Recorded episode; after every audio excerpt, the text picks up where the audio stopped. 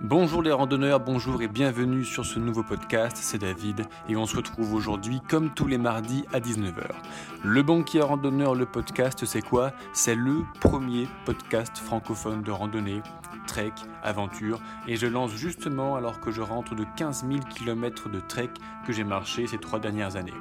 Au programme, on va parler de conseils, d'astuces en randonnée ainsi que des récits pour t'emmener avec moi au rythme de nos pas et au son de ma voix. Allez, je t'invite à liker et à t'abonner pour partir toutes les semaines avec moi et c'est parti, on y va. Comment faire son GR5 des Alpes? L'âge de GR5, la traversée des Alpes, est une des plus belles randonnées de France. Et c'est aussi un beau morceau. 600 km de marche, 30 000 mètres de dénivelé positif. Alors, quel est le meilleur moment pour partir faire son GR5 Dans quel sens le faire? Nord-sud, sud-nord Quel moyen de transport sur son itinéraire? Est-ce qu'il faut prendre les variantes? Comment affronter la difficulté que ça représente? Etc. etc. Voilà toutes les questions que je me suis moi-même posées avant de partir faire mon GR5 en entier, en 18 jours, en 2018. Et à la fin de ce podcast, bah, tu sauras tout ce qu'il faut savoir pour se lancer dans ce superbe projet de randonnée. Alors pour commencer, quand faire son GR5 Ça, c'est la première grande question que nous nous posons tous. Pour remettre les choses dans leur contexte, il faut savoir que le GR5, dans sa partie alpine qui nous intéresse aujourd'hui, eh bien, c'est un GR de montagne. Effectivement, altitude moyenne, environ 1800 mètres, et on y franchit plusieurs fois des cols à 2500, avec le point le plus haut de tout le GR, au col de l'Iseran à 2770 mètres. Qui dit montagne, dit gros hiver et météo capricieuse, du moins pour les gens des plaines, Hein, les gens des plaines, c'est-à-dire la majorité d'entre nous. Les gros hivers, alors non seulement ils sont plus froids du fait de l'altitude, mais aussi ils sont plus longs. Par conséquent, en altitude, on peut être confronté à des chutes de neige tard au printemps jusqu'en mai et tôt à l'automne, dès la fin septembre, début octobre. Pour le randonneur, les difficultés, euh, en plus d'encaisser la température basse, c'est de se prendre les précipitations pluie, neige, neige fondue, et de marcher sur la neige avec tout ce que ça implique. Euh, d'ailleurs, pour avoir une idée du matériel hein, qu'il faut prendre sur son GR5, je présente sur ma page tout mon matériel, dont on trouvera un lien dans la description de ce podcast. La neige, parlons-en un petit peu de la neige. Euh, la neige recouvre tout de son blanc manteau. Waouh Qu'est-ce que c'est romantique, qu'est-ce que c'est poétique, putain, c'est beau. Et oui, c'est beau, c'est vrai. Mais pour ceux qui ne sont pas habitués à randonner en hors saison en montagne, attention les ballons, parce que c'est une grosse difficulté. Le balisage disparaît peu à peu avec l'épaisseur de la neige, et par conséquent, il va falloir naviguer qu'à la trace, à la carte ou au GPS, sans parler de la mauvaise visibilité qu'on peut rencontrer. En pleine averse de neige, avec le brouillard, on se retrouve... Euh, on se retrouve un petit peu au milieu de nulle part parfois. Alors de plus, la neige, elle va également masquer le terrain. Et ça peut être très technique hein, sur les sentiers du GR5 et le rendre particulièrement glissant. Et par exemple, les successions en période de coup de froid, gel, dégel, euh, ça verglace les, les pierriers, là ça devient vraiment compliqué. Donc clairement, je déconseille le GR5 en hors saison hein, aux randonneurs débutants en montagne. Les névés, même en haute saison, on va avoir les névés. Alors les névés, haute saison, haute saison, on en reparle dans un instant, on va dire les dates à laquelle faire euh, pour que ce soit confortable le GR5, on y arrive. Et euh, les névés, on y est confronté tout le temps. Pour ceux qui ne le connaissent pas encore, les névés, ce sont les plaques de neige entre guillemets éternelles, ou presque éternelles. On a plus on monte, plus il y en a, typiquement sur les faces nord, qui sont plus ombragées, plus froides, plus humides. Au fur et à mesure que l'été avance, que la température fait fondre la neige, il y a de moins en moins de névé. Par conséquent, vu l'altitude du GR5, hein, ça implique forcément à un moment faire son GR5 de faire du névé. Beaucoup en début de saison, voire très peu ou pas du tout en fin de saison. Malgré tout, marcher sur du névé, c'est technique. On en reparlera dans un podcast complet. Ça nécessite de la compétence, un petit peu de matériel et comme tout, de la pratique pour se sentir à l'aise dessus. Alors donc, quand partir? Voilà, on y arrive. Eh bien, pour éviter statistiquement les difficultés dont on vient de parler, la belle saison pour faire son GR5, c'est clairement juillet-août. C'est là où on va avoir la meilleure température, le moins de précipitations, le moins de névé, etc., etc. Statistiquement, on parle bien sûr que de statistiques, parce que la météo est capricieuse en montagne. Statistiquement, ce sont les deux mois les plus confortables. En plus de cela, côté logistique, tous les refuges sont ouverts. Alors, on peut imaginer également faire son GR5 sur les mois de juin ou de septembre, mais en prenant ses précautions quand même, en se renseignant sur l'état d'enneigement avant de partir, notamment en début de saison, sur le, climat, à savoir si l'enneigement revient tôt en fin de saison, et bien sûr sur l'ouverture des refuges. Il y en a, ils sont ouverts que trois mois par an, donc il faut faire attention à ce point-là. Par exemple, euh, moi j'ai fait mon GR5 alpin en 2018, qui était un été plutôt chaud, et je l'ai fait fin août, début septembre. J'ai, tellement il a fait chaud, euh, j'ai presque pas eu de névé cette année-là sauf dans la montée du col de la Croix du Bonhomme, un petit peu au sud de, des Ouches et de, des Contamines Montjoie. J'ai fait quelques centaines de mètres de névé en cumulé. J'ai quand même eu droit à un petit coup de froid, même si c'était un été chaud, c'est-à-dire qu'arrivé au col de la Malmort, je me suis euh, payé une gelée blanche, c'est-à-dire à 0 degré Celsius. Bon, j'ai fait un bivouac d'altitude, j'étais où en altitude J'étais à environ 2000 mètres, mais c'est quand même du 0 degré. Euh, d'ailleurs, j'ai raconté mon histoire dans une série de podcasts euh, en trois parties. L'histoire extraordinaire de mon GR5. Tu trouveras la description dans les liens, à nouveau juste en dessous de celui-ci. Pour l'anecdote, on parle un petit peu de coup de froid. Une autre anecdote. Euh, dans la montagne, un coup de froid, c'est un coup de froid. Je me rappelle de l'été 2017, il y a eu un coup de froid qui s'est abattu sur la France.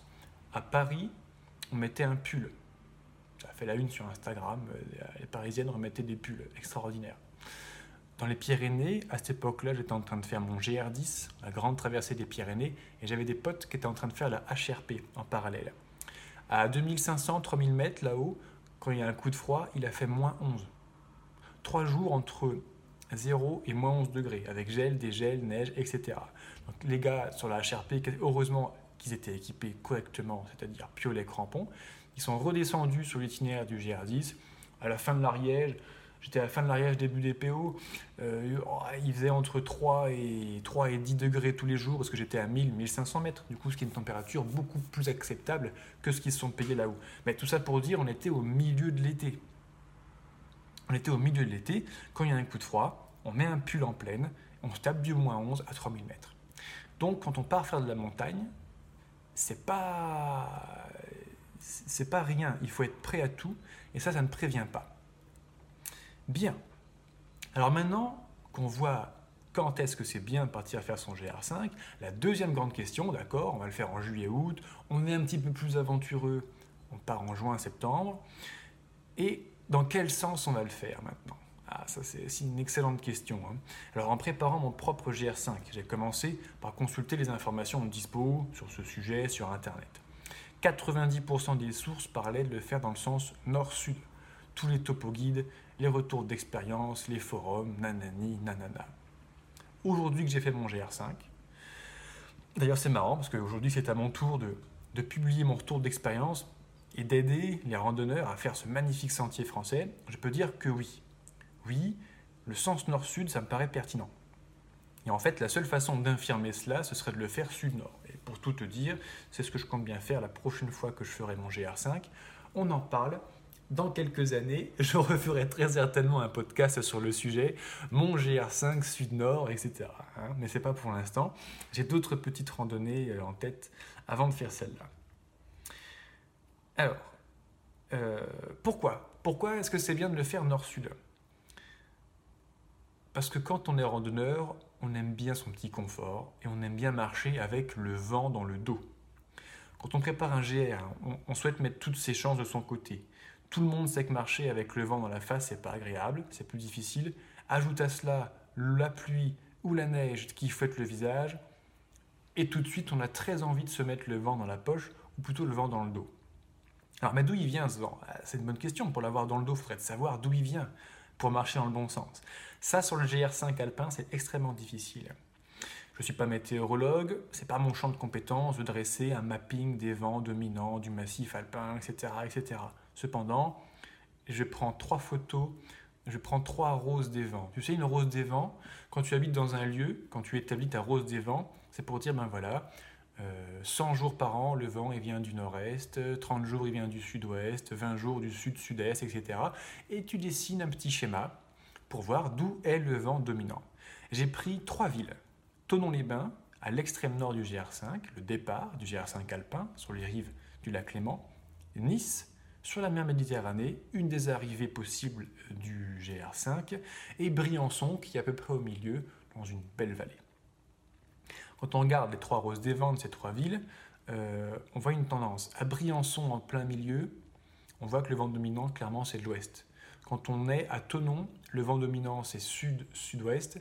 Et quand on est à Nice, c'est nord-nord-ouest. Ça veut dire quoi? Ça veut dire que, à peu près comme partout en Europe occidentale, le vent dominant vient de l'Atlantique.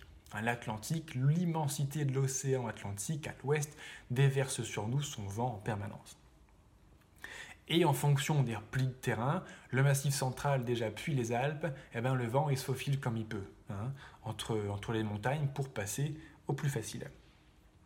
Bon, c'est un peu simpliste hein, comme, comme schématisation, j'en conviens, mais pour tracer une tendance, de mon petit point de vue, qui n'est pas celui d'un expert, on pourrait dire que c'est un vent d'ouest, le, tracé du GR5, il est nord-sud.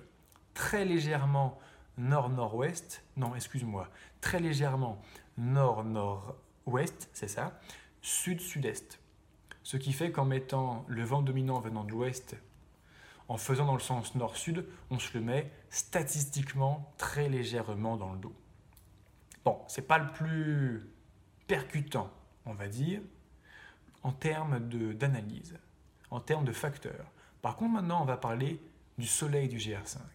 Ah, ça, c'est le critère numéro un, typiquement parce qu'on aime, on aime bien avoir le vent dans le dos et on n'aime pas avoir le soleil dans la gueule parce que c'est gênant, ça diminue la visibilité, ça blesse les yeux, etc. Et la solution proposée par les guides, les topos et les retours d'expérience, comme le mien concrètement aujourd'hui, est assez contre-intuitif. Donc écoute bien la suite de ce podcast. Le soleil se lève à l'est, le soleil se couche à l'ouest. Je pense que pour l'instant tout le monde me suit. Dans l'hémisphère nord de notre planète, L'été, le Soleil vient du sud, du fait de l'inclinaison, de l'axe de rotation de la Terre. Donc on pourrait conclure que théoriquement, pour avoir le Soleil dans le dos, eh ben, il vaudrait mieux faire son GR5 dans le sens sud-nord. Théoriquement, oui. Cependant, le terrain à la montagne, c'est différent d'une théorie toute plate. Avec le relief, il y a deux choses qui vont changer fondamentalement. La première, l'effort. En randonnée, ça monte et ça descend. Et quand ça monte, c'est dur. On fait un gros effort cardio-respiratoire. En plus, on le fait charger avec un sac de 10 ou 15 kg, c'est encore plus dur. Et pour couronner le tout, le GR5 nous réserve des trésors d'endurance. J'ai beaucoup apprécié d'ailleurs ce, GR, notamment pour cela. Parce qu'il te met vite à l'aise, pardon, avec les dénivelés. Hein. Tu quittes le lac Clément à 400-500 mètres d'altitude, boum, tu te payes 1000 mètres de D+, la première section du GR. Et notamment l'ascension du col du bonhomme, on va trouver des fois des 1500 mètres de dénivelé positif à monter d'un coup, en one shot. 1500 mètres de D+, c'est sympa. Deuxième facteur que les replis de terrain vont changer, c'est l'ensoleillement. La face nord, North Face, elle va être à l'ombre, au frais, à l'humidité, alors que la face sud, elle va être en plein soleil, donc plus chaude et plus sèche. Or, quand on est en plein effort, déjà ça chauffe. On fait un, fort effort musculaire cardio-respiratoire, on sue de plus en plus. Si on ne sait pas bien gérer ses couches de vêtements, comme on le voit ensemble dans le programme, ça chauffe de plus en plus, on sue, on arrive trempé au sommet, en plein vent, et typiquement c'est comme ça qu'on chope froid. Donc il vaudrait mieux faire la montée à l'ombre. Hmm, je pense que tu commences déjà à me voir venir. A l'inverse, la redescente, c'est beaucoup plus facile. On ne fait plus un gros effort physique, on ne surchauffe plus, et puis même, ça devient un petit peu facile, donc on se refroidit. Ce serait plutôt bien de faire, du coup, la face sud, la redescente, pardon, justement, au soleil. Et ben voilà, ça tombe bien. Le sens nord-sud va combiner ces deux choses. Puisqu'on monte face nord, à l'ombre, on redescend face sud, au soleil. Ce raisonnement est particulièrement valable sur ceux d'entre nous qui vont faire leur GR5 à coût de 20-25 km par jour, c'est-à-dire les étapes faites par la Fédé, euh, la Fédération française, on en reparle un peu plus loin, les étapes prévues pour. En gros, c'est prévu qu'on dorme en fond de vallée, le matin on monte, on redescend tranquillement l'après-midi, puis on arrive à l'étape d'après en contrebas. C'est le, schéma classique, on va dire. Et les gens qui ont construit le chemin l'ont construit avec ce point de vue-là. Euh, mais même le raisonnement nord-sud va quand même tenir. Même pour ceux d'entre nous qui font plus de kilomètres, mon GR5, je l'ai fait au rythme de 35 km par jour tous les jours, par exemple. Ça marche aussi. Même pour ceux qui se lèvent à 4 heures du matin, et même pour ceux qui privilégient les bivocs d'altitude. Parce que de toute façon, pour faire des kilomètres, euh, mieux vaut commencer par la montée, sa journée, et finir par la descente. Quand on commence une journée par la descente, ça nous saccage les genoux, les articulations, les hanches, les chevilles, et ça coupe les jambes, hein, comme quand on se fait travailler au corps. Donc mieux vaut commencer la journée en montant, on chauffe la machine, et après on descend euh, une fois qu'on est bien chaud. Ah, la carotte. Hmm, on aime tous les carottes. La mer Méditerranée, c'est la carotte du GR5. Le pèlerin marche vers Saint-Jacques. Mike Horn marche vers le pôle Nord. Le Night King marche vers Winterfell. Eh bien, le randonneur du GR5 marche vers la mer Méditerranée. Il faut une carotte au bout du chemin. Les humains sont faits comme ça eh bien, à nouveau, notre super sens nord-sud va nous apporter totale satisfaction avec une belle carotte, la mer Méditerranée, au bout du chemin. Car je vais te dire qu'après avoir passé 20 ou 30 jours en montagne, à se laver dans des torrents à 6 ou 8 degrés Celsius, l'idée de pouvoir se baigner dans une mer chaude en arrivant est vraiment oh, très émouvant, très motivant, on va dire. Pour ma part, ça a été la cerise sur le gâteau. Dans cette expédition, j'ai enchaîné en 2018, c'était le Big Six, j'ai enchaîné non-stop le GR5 alpin, le Tour du Mont Blanc et le GR20 Corse. J'ai passé 30 jours en montagne, en autonomie, à me laver uniquement dans des torrents, dans des lacs de montagne, donc euh, d'une eau plutôt fraîche et revigorante, tu vois, quand on parle de température. Alors, autant dire que la baignade à mon arrivée sur la plage de Nice, ça a été une bénédiction. Ah Enfin de l'eau chaude. Ah Pour l'anecdote, alors que j'étais en train de sauter à l'eau, hein, trop content de me baigner dans une eau chaude pour une fois, et par la même occasion d'arrêter de puer la sueur, j'entends une gamine à côté qui pleurniche euh, Papa, elle est trop froide. Ah, comme quoi tout est une question de point de vue dans la vie. Les variantes. Ah, les gens qui construisent les GR, ils construisent un itinéraire principal et des variantes pour varier les plaisirs et souvent pour faire un petit détour pour aller chercher un endroit magnifique ou un endroit un petit peu difficile d'accès. Alors maintenant qu'on sait qu'on a fixé la date pour partir faire son GR5, eh bien qu'on sait dans quel sens on va le prendre, on va parler un petit peu plus dans le détail. Bon. D'ailleurs, je parle du GR5 aujourd'hui uniquement du GR5 alpin. Hein. C'est la partie la plus connue et la plus sportive, mais en vrai, le GR5, il parle de la mer du Nord en Hollande, il traverse toute la Hollande, la Belgique, le Luxembourg et toute la France jusqu'à la Méditerranée, en traversant tout le massif des Vosges, dans le sens de la longueur, tout le Jura et toutes les Alpes. Mais de ces 2500 km, on en connaît surtout le GR5 alpin sur ces 600 km. Alors, une variante que j'ai particulièrement appréciée et que j'ai faite à l'occasion de mon premier GR5, c'est la variante GR5C par la ligne de crête au nord de Briançon. Elle est vraiment assez aérienne puisqu'on se retrouve vraiment sur la crête sommitale. Hein. Donc on a d'un côté 1000 euh, mètres de D-, de l'autre 1500 mètres de D- à un moment. Euh, le, passage est un peu technique, hein, à un moment un petit peu technique.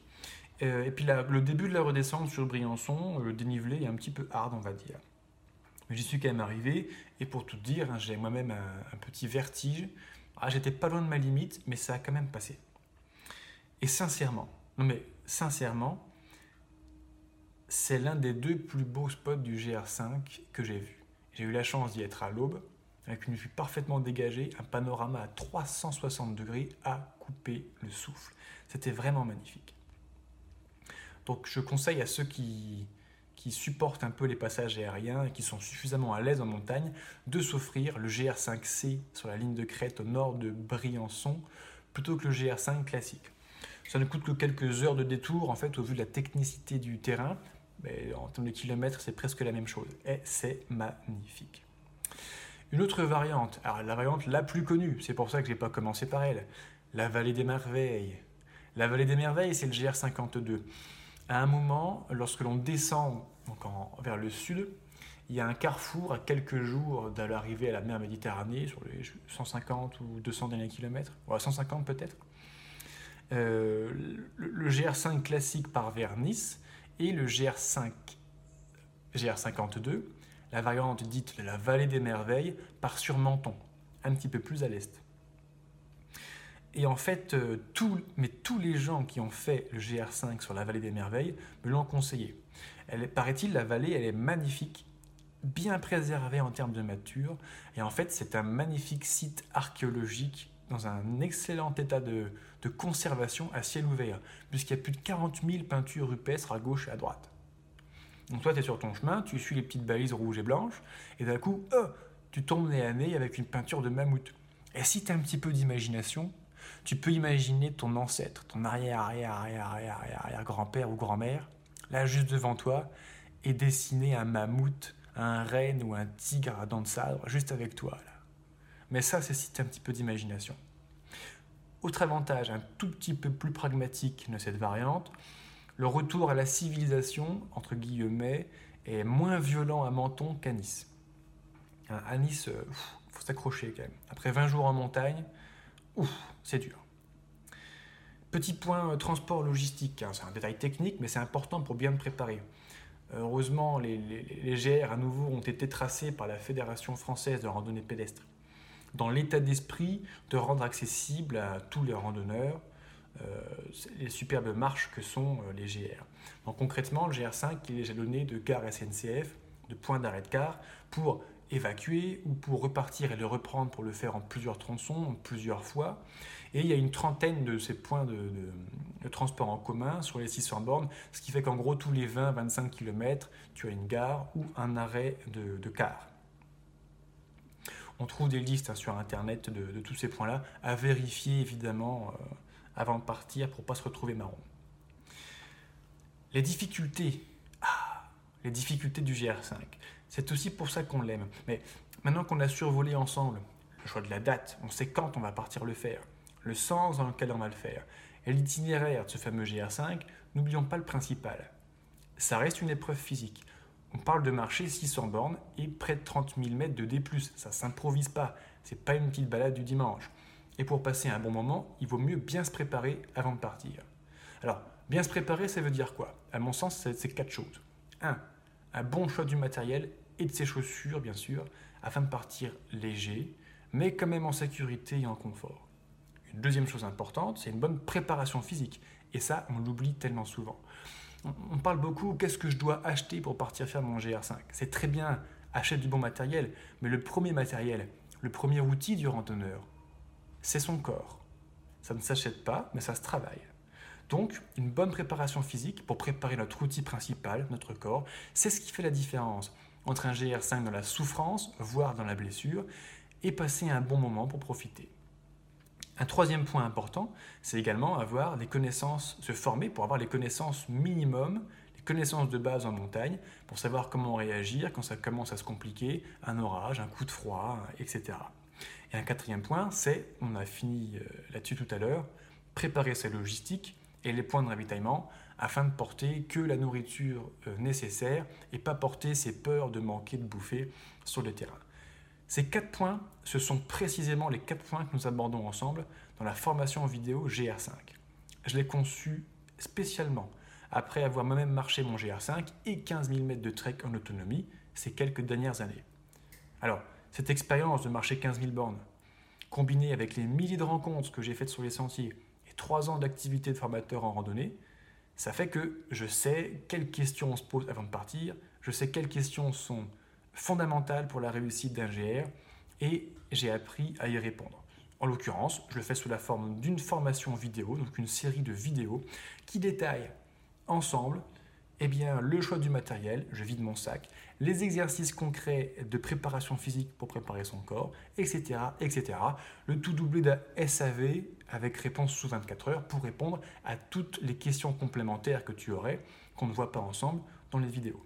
Pour avoir plus d'infos sur cet outil que j'ai mis en place, cette euh, aide à la préparation de ton GR5, tu as le lien juste en dessous de ton podcast.